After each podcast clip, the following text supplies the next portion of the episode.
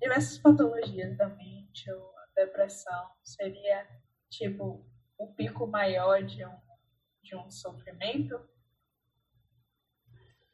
Você lembra que a gente estudou a, que tem que a realidade é multimídia, que ela é simulado e objetivo?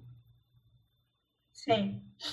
Então, o que acontece muito, muito com a gente, principalmente com pessoas que estão sofrendo muito, o sofrimento delas advém da realidade simulada tá acontecendo e aquela realidade simulada, aquela imaginação tá fazendo disparar emoção desagradável constantemente.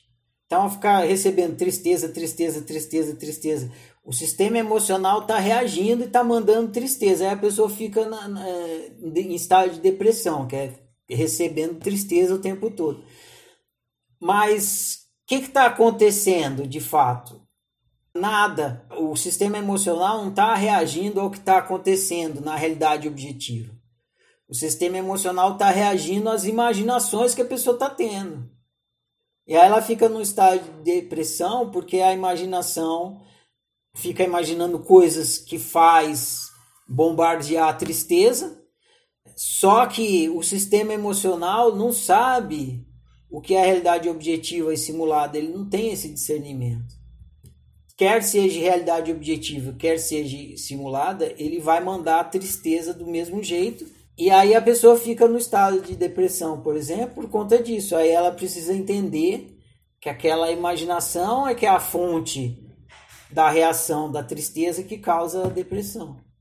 Que nem na história do John Nash. O John Nash ele não, ele não conseguia discernir realidade objetiva de imaginação, ou seja, realidade objetiva dissimulada. E ele sofria com coisas que só estavam acontecendo na cabeça dele. Então é preciso, nesse caso, quando é com a gente, percebeu é aquela história, sofre por hipótese. Você fica imaginando um futuro catastrófico e o seu sistema emocional vai ficar te jogando pânico, pânico, pânico, pânico, porque você está pensando, imaginando um futuro catastrófico e o seu sistema emocional acha que é a realidade objetiva, ele não tem discernimento. Você tem o discernimento. Ou esse pânico que eu estou sentindo aqui não é de nada que está acontecendo, é só de coisa que eu estou imaginando. E aí você vai conseguindo lidar melhor e saindo daquele pânico.